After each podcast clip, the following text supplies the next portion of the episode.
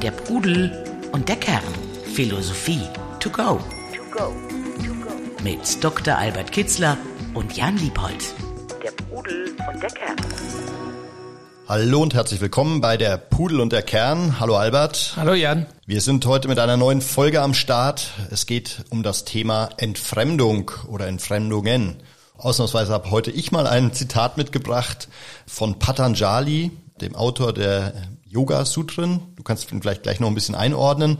Jedenfalls hat Patanjali äh, gesagt, Zerstreuungen sind Entfremdungen. Siehst du das auch so? Und wenn ja, was hat Patanjali damit genau gemeint? Was bedeutet das für uns äh, und unser teilweise entfremdetes Leben? Ja, also Patanjali ist der Autor der Yoga-Sutren, wie du zu Recht sagtest, und die sind die Grundlage aller Yoga-Richtungen. Nicht, dass Patanjali den Yoga erfunden hätte, der ist uralt, in, man weiß gar nicht, wann er entstanden ist, aber schon uraltes indisches Kulturgut.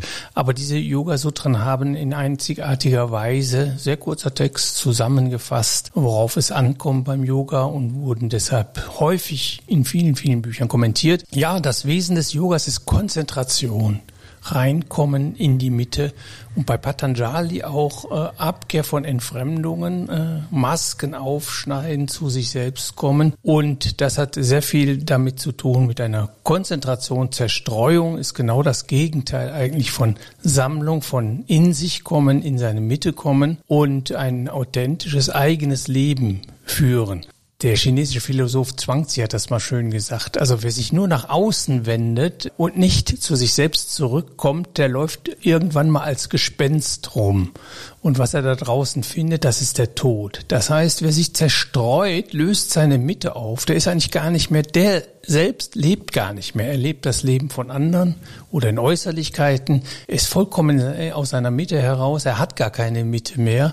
Und das haben auch schon die alten Griechen gesagt. Also wer nicht aus sich heraus gestaltet, der lebt eigentlich gar nicht. Also das Leben fängt erst an, wo eine Aktivität entfaltet wird. Das muss nicht äh, im Äußeren sein, auch im Denken, die aus einem selbst kommt. Jetzt sind es ja sehr alte Aussagen ähm, und Erkenntnisse. Also daraus schließe ich, es braucht jetzt nicht unbedingt Netflix oder TikTok, äh, um da draußen Zerstreuungen zu finden, sondern der Mensch ist wahrscheinlich strukturell so angelegt, dass er abschweift, dass er sich von seinem Kern entfernt, dass er sich von anderen beeinflussen lässt, von Wünschen, von Projektionen beeinflussen lässt. Ist das so? Und ist das dann sozusagen, hat jede Generation dann halt ihre neuen Zerstreuungen? In der Tat haben äh, im Menschen ist eine starke Tendenz von sich selbst wegzulaufen, weil es, wie schon Thales, der erste griechische Philosoph, gesagt hat, sich selbst erkennen und man könnte hinzufügen, sich selbst leben ist schwierig. Man muss sich mit seinen Leichen im Keller auseinandersetzen, mit seinen Prägungen, mit den Fremdeinflüssen. Da findet sich einiges, was nicht angenehm ist, äh, anzuschauen. Und da schaut der Mensch lieber weg, sucht die Bequemlichkeit als die Arbeit an sich selbst, die Auseinandersetzung mit sich selbst, die Auflösung innerer Konflikte und äh, vergnügt sich im Äußeren. Das ist ein Weglaufen von sich selbst. Also Zhuangzi, den ich da vorhin zitierte, der hat auch wahrgenommen, was die Men wie die Menschen normalerweise leben.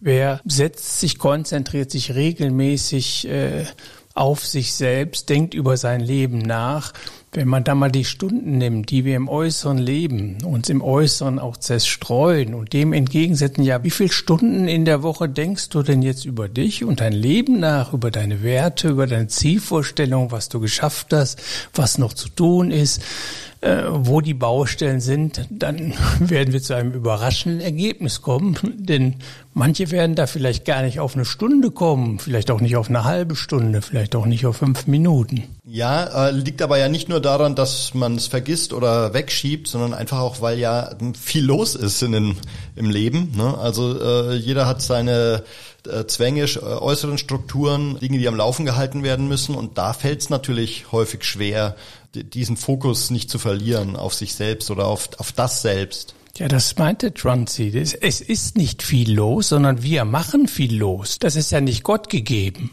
Sondern wir, weil wir anstreben, ein Haus zu kaufen oder äh, in einer Firma aufzusteigen etc. Wir machen uns allen Stress.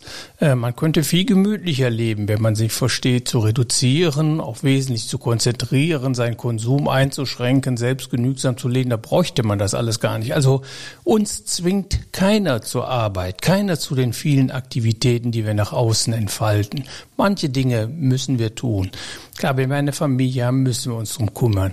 Aber das meiste von dem, wo, was uns die Zeit raubt, da haben wir uns selbst und freiwillig reinbegeben und halten es aufrecht. Das ist bei manchen, nicht bei allen, häufig auch ein Fliehen vor sich selbst. Ich wollte gerade einhaken, weil ich auch sagen würde, ein erfolgreiches Leben heißt ja nicht automatisch ein entfremdetes Leben. Ne? Also ich glaube, da ist ja dieses Thema Wirksamkeit, Selbstwirksamkeit, was da wieder mit reinspielt, was man ja auch braucht oder wo man ja auch erstmal bei sich erkennen muss, wie wichtig ist mir zum Beispiel ähm, meinetwegen auch beruflicher Erfolg oder eben äh, wie wichtig ist es mir in einem schönen Haus zu leben. Meine Frau ist Innenarchitektin, der ist zum Beispiel wahnsinnig wichtig, äh, dass wir schön leben und ich glaube aber nicht, dass sie dadurch entfremdet ist sondern weil sie halt, weil die Ästhetik äh, einfach wichtig ist. Ne? Ja, unbedingt. Also äh, im Grunde kann man sagen, wir lernen uns überhaupt erst kennen und äh, sind deshalb erst fähig, Entfremdung abzubauen, wenn wir uns, wenn wir nach außen gehen. Das ist richtig. Und wenn wir gestalten und wenn wir etwas tun. Goethe sagt das einmal.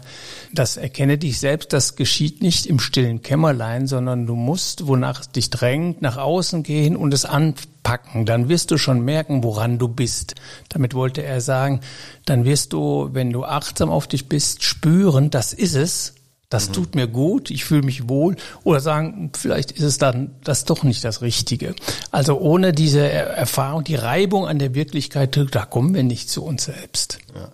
Ich habe ja so insgesamt das Gefühl, es sind zwei Dimensionen, die dieses Thema Entfremdung beinhaltet. Also da ist zum einen eben genau dieses Spüren, was wir selbst sind. Sind wir entfremdet von, möglicherweise von uns selbst oder wie nah sind wir bei unserem Kern?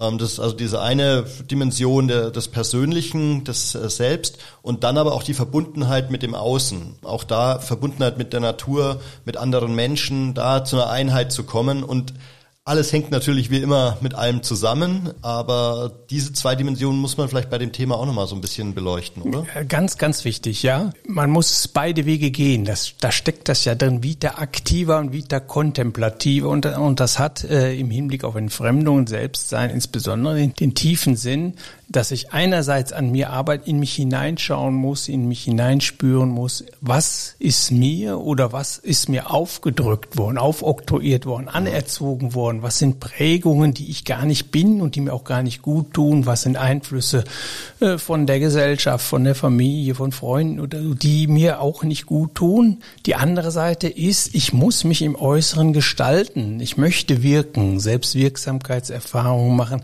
ich lebe in einer Welt, geht auch gar nicht anders. Und die sollte ich, in der sollte ich mich wohlfühlen, in all dem, was ich tue, in all dem, was ich anstrebe, in all dem, was ich sage, wie ich kommuniziere, mit all den Menschen, mit denen ich mich umgebe, mit denen ich mich verbunden fühle oder eben auch nicht. Das muss stimmig sein. Und das hat eine äußere Dimension und eine innere.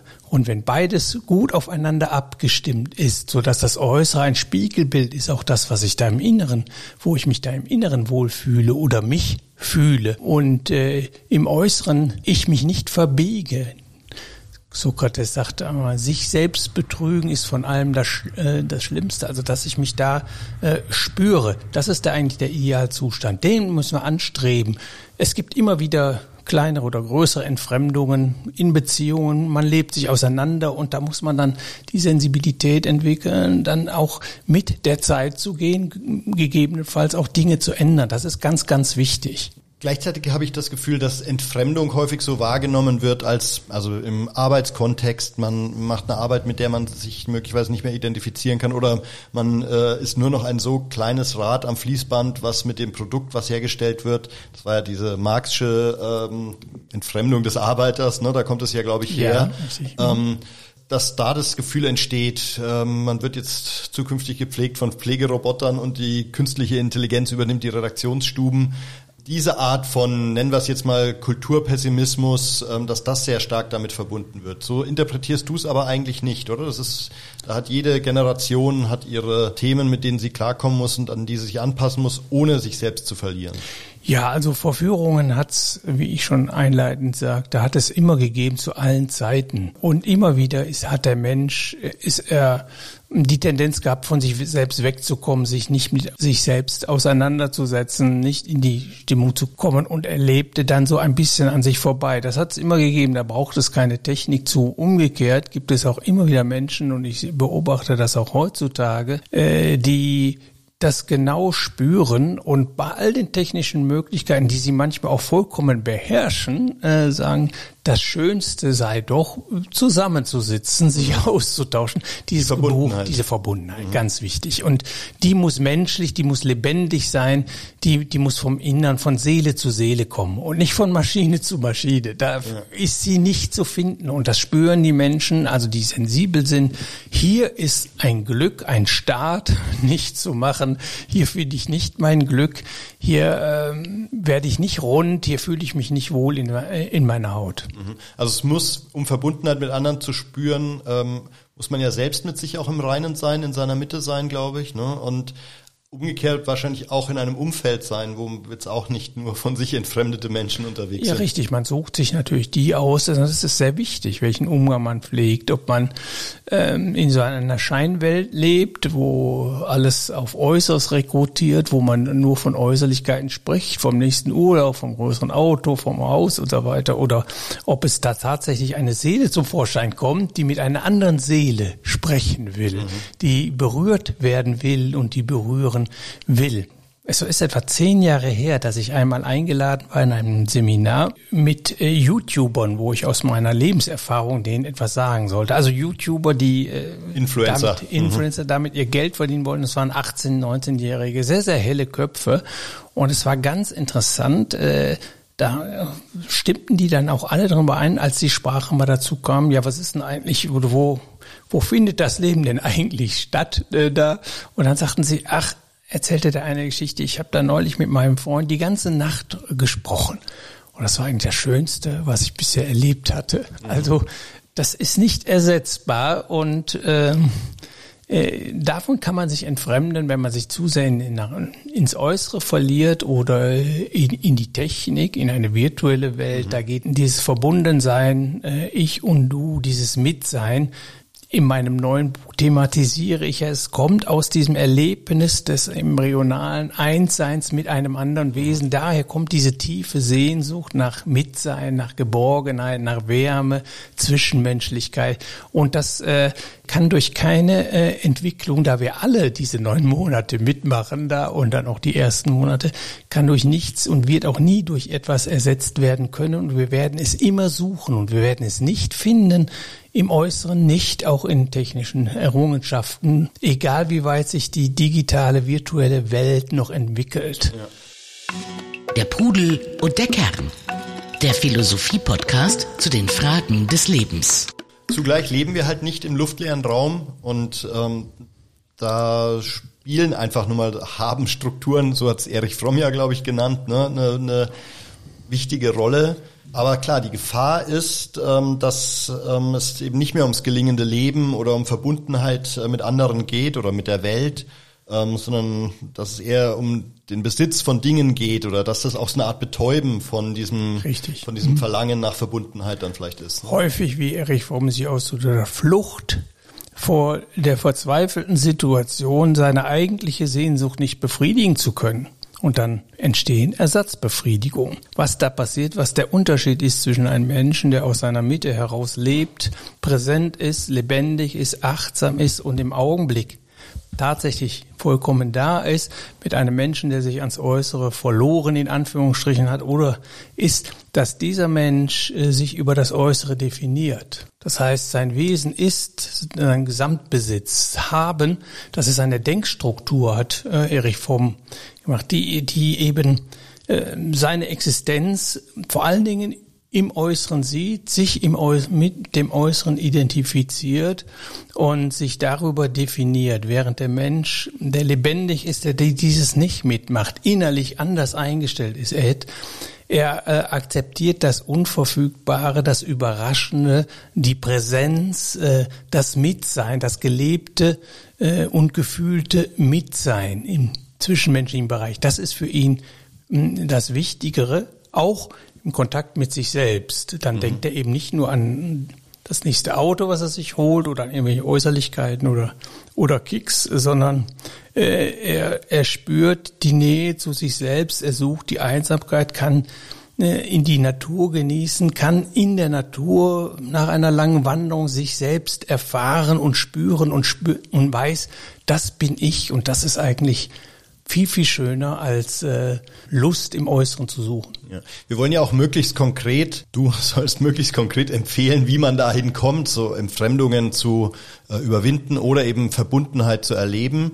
Äh, und in deinem Buch Denken halt hast du ja fünf sehr konkrete Tipps gegeben, wie man ähm, gegen Entfremdung angeht. Zwei davon haben wir, glaube ich, jetzt schon äh, gestreift zumindest. Also einmal das klassische Erkenne dich selbst, überhaupt erstmal den Kern zu identifizieren. Dann ist ein weiteres ist, äh, ziehe dich in dich selbst zurück. Ich glaube, das war das, was du gerade auch meintest, ne? sei es in der Natur oder über Meditation. Sammlung, ja, Sammlung, genau. äh, sich zu finden und ähm, Ora et labora, bete mhm. und arbeite, bete hier jetzt als den Prozess des in sich wieder spüren, alles andere abschalten, Technik ausschalten und einfach nur sitzen sitzen bleiben und sich spüren. Oder geht auch im zwischenmenschlichen Bereich, geht im familiären Bereich sehr gut, geht mit Freunden sehr gut, alles weglassen und jetzt. Da, das wäre gleich ein weiterer Punkt, weil äh, du sagst auch, wende dich an den Freund. Ja. Freund, Lehrer, ist das identisch oder? Ist identisch. Le Freund, Lehrer, Vorbild. Das heißt, ein, ein anderes Wesen, das auf dich drauf guckt, mit dir kommuniziert und äh, möglicherweise dich auch kritisch auf bestimmte Dinge aufmerksam äh, machen kann, wo er den Eindruck hat, das bist nicht du selbst, der da gerade lebt. Und diese im Austausch mit dem anderen erklären wir unser Leben. Da wird uns manchmal unser Leben überhaupt erst klar, wenn wir dem Freund irgendein mhm. Problem mhm. erzählen.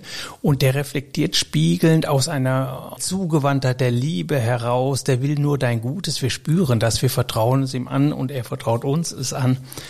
Martin Buber, der jüdische Religionsphilosoph, sagte, im Du erkenne ich mein Ich, im Du werde ich Ich. Alles Leben ist Beziehung.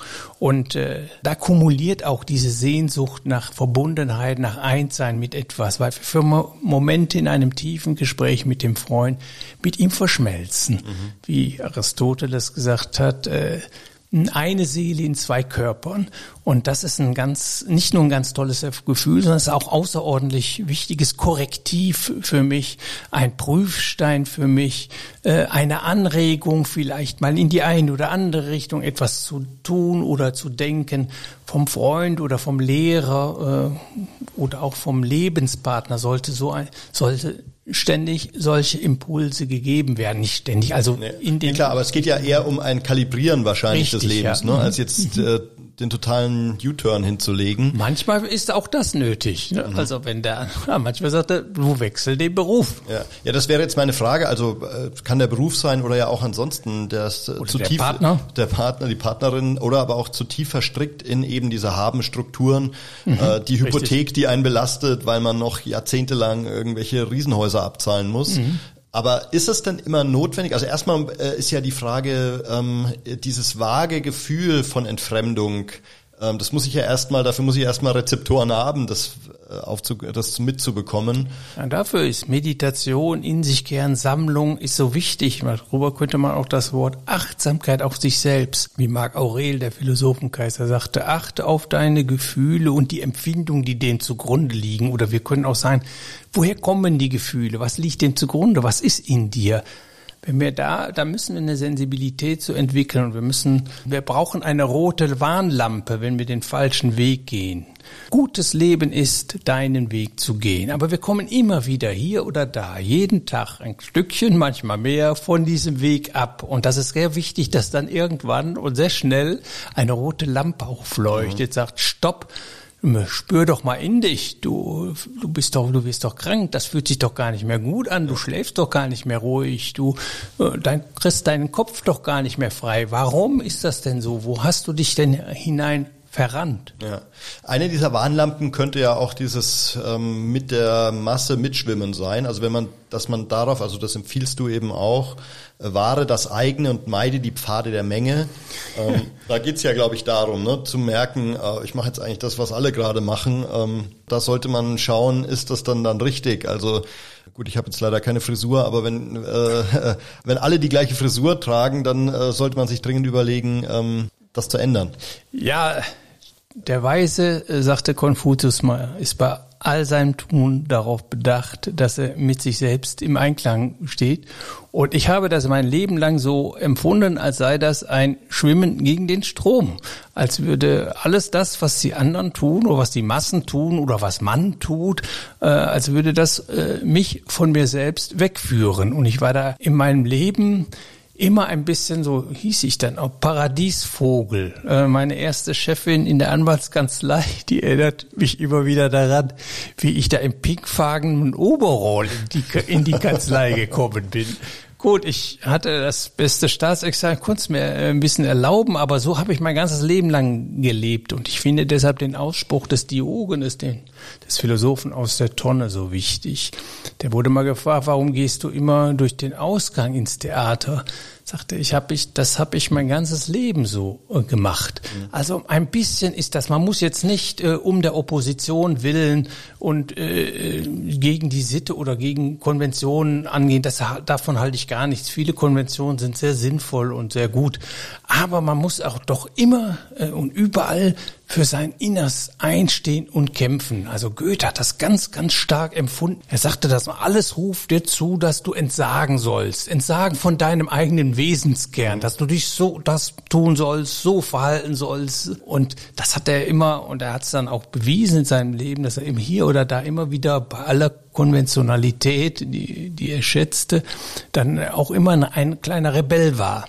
Wo, wobei man auch sagen muss, äh, ein, mit dem pinkfarbenen Overall in die Anwaltskanzlei zu gehen, ist vielleicht auch äh, ein bewusstes Oppositionssignal. Äh, ja, also ja, also ja, man kann es so im Nachhinein. Gefühl gehabt, du musst. Der du war unheimlich schön. Ich habe mich da richtig wohl gefühlt, okay. aber ja, ja, es war natürlich übertrieben und so. Das kann man auch irgendwie habe ich dann später auch nicht mehr gemacht. Irgendwann mhm. habe ich dann auch mal eine Krawatte angezogen. Sitzt mir jetzt auch relativ so. normal gegenüber.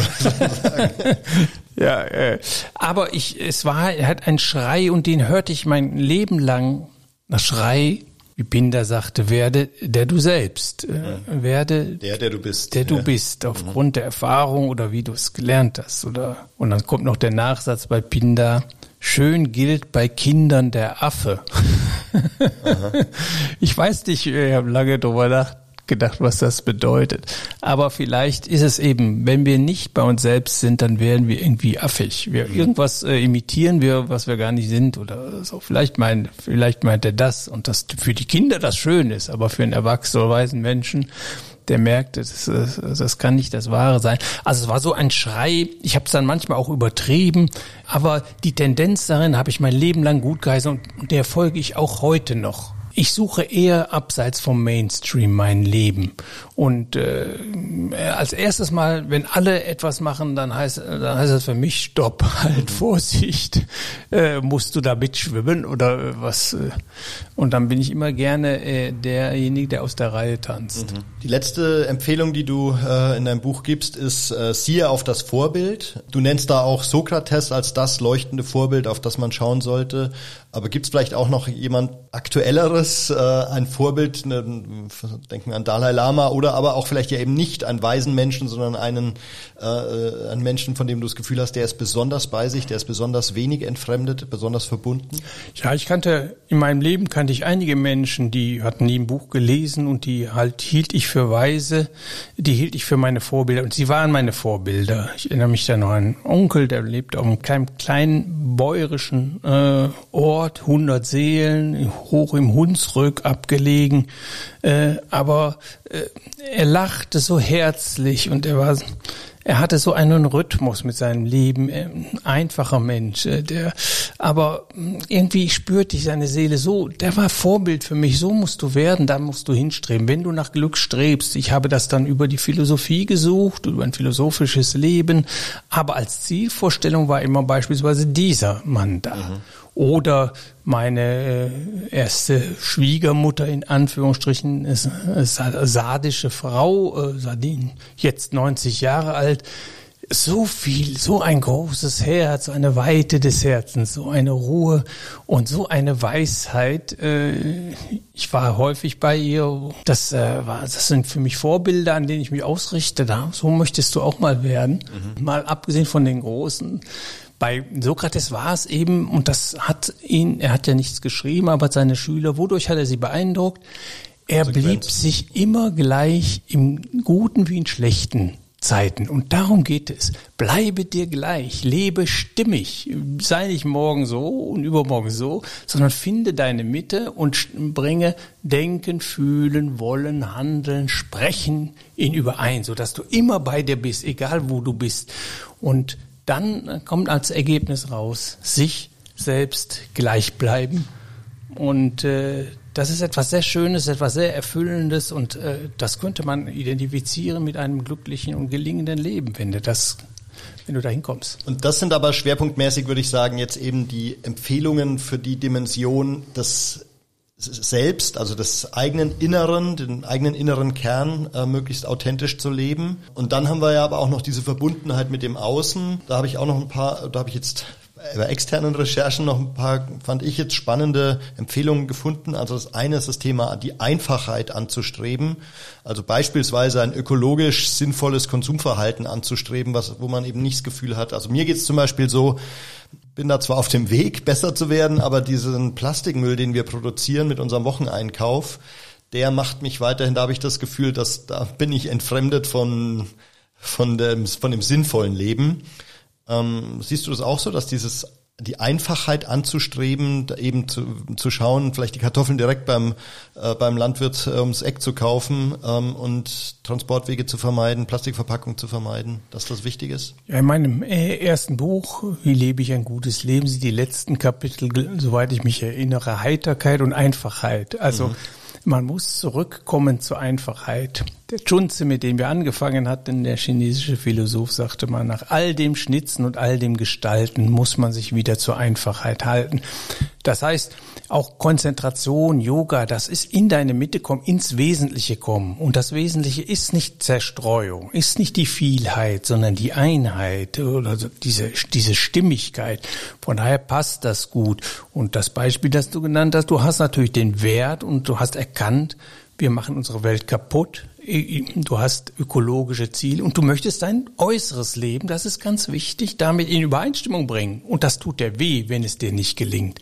Wir haben hier die Innerlichkeit betont, aber wir leben im Äußeren. Das genau. heißt, im Äußeren bewährt sich das, ob, und da stellen wir eine Einheit her oder wir gehen auseinander. Wir leben nicht so, wie wir eigentlich leben wollen, in, bis in Kleinigkeit das sind keine Kleinigkeiten, äh, Plastiken, aber mhm. also bis in solchen Dingen hin. Und dann sagt man, nee, äh, der sich gleich bleibt, der ist dann da auch konsequent und lebt dann auch ein anderes Leben vielleicht als die Masse oder weicht dann auch ab oder versucht da seine Werte in jeder Handlung auch äh, in Realität umzusetzen. Und mhm. das gibt ein gutes Gefühl. In die gleiche Richtung geht dann diese Empfehlung ähm, der Geist des Nichtverletzens, also dass man äh, eben einen respektvollen Umgang mit Menschen und auch der Natur äh, anstrebt, bis hin zu beispielsweise einer vegetarischen Ernährung dass man eben nicht mehr äh, das Gefühl, also mir geht's so, wenn ich auf der Autobahn neben einem Tiertransport äh, herfahre, also mit Schweinen, mit Rindern, da habe ich das Gefühl, und ich bin nicht Vegetarier, äh, also da, über, da sehe ich einfach live, wie dieses System, ich will es nicht pervertiert nennen, aber zumindest ist es schwierig, ähm, oder was es an Konsequenzen hat, mein Fleischkonsum. Und dementsprechend darüber nachzudenken und diese Kultur des Nichtverletzens gegenüber anderen, sei es im täglichen Umgang mit Menschen oder aber auch Natur und Tieren ähm, anzustreben, halte ich für sinnvoll. Ja, diese Gewaltlosigkeit, das Nicht-Töten, kommt aus dem indischen Uralt, also gibt es in allen Weltkulturen. Äh, Im Indischen heißt es Ahimsa. Das hat damit zu tun, dass äh, ja unser wenn du in deine Mitte schaust, wenn du deine wesentlichen Bedürfnisse leben willst, willst du das Bedürfnis nach Verbundenheit, nach Einheit mit allem, nach Gemeinsamkeit, nach Harmonie, nach friedlichem Mitsein willst du verwirklichen. Viele Menschen erkennen das nicht, wie wichtig das für sie ist. Aber dann konsequent ist es, dass du niemanden heruntermachst, keine dich der Aggression enthältst, natürlich sich auch des Tötens als schlimmste Form von Aggression, äh, dass du dich da enthältst und du kommst so die indische in deine Mitte, weil das ein tiefes Bedürfnis ist. Du willst wieder mit der Mutter eins werden, du willst wieder eins werden mit der Menschheit, mit der Natur und nicht in die Entzweiung rein und nicht in das Ich, Du, in dieses differenzierte und aufgelöste. Und das hat sehr viel, äh, das, dem rückt man näher, wenn man friedlich, äh, wenn man Frieden sucht mit der Welt, mit sich selbst und den anderen Menschen. Heißt jetzt nicht, dass man in Passivität, dass man nicht sich gegen Unrecht empört und äh, da aufsteht, sondern, sondern dass man so eine Dimension hat und sagt, wir sind Brüder und Schwestern, wir sind ein, wir sind aus demselben Holze, wir sind eins eigentlich tief äh, im Inneren und nur wenn wir das realisieren und entsprechend auch leben, kommen wir in unsere tiefste Mitte ja, ich glaube, das geht halt um das Thema, das Gewissen immer wieder einzuschalten, auch eine Gewissensorientierung zu haben und eben Entscheidungen zu treffen gegen Themen oder gegen Sachen, ähm, die Leid produzieren. Ne? Also so äh, hinschauen äh, statt weggucken oder eben mhm. ähm, ja ja, das Herz öffnen, statt zu verschließen. Mit dem Gewissen ist das so eine schwierige äh, Frage, aber wenn wir von Natur aus dazu veranlagt sind, gut zu sein oder so diese Harmonie anzustreben, das Mitsein, das gelingende Mitsein äh, anzustreben, dann äh, ist klar, dass wir in uns auch so einen tiefen Impuls haben, der uns davor warnt oder mit dem sie diese Gesetze, die sich daraus äh, ergeben und die sie darstellen, zu verletzen. Und äh, das nennen wir dann, dann Gewissen, wenn sich diese Stimme denkt, du, was machst du denn da? Willst du das eigentlich wirklich? Tut dir das eigentlich wirklich gut? Verletzt du damit nicht irgendeinen tiefen, ganz tiefen Impuls und Wunsch?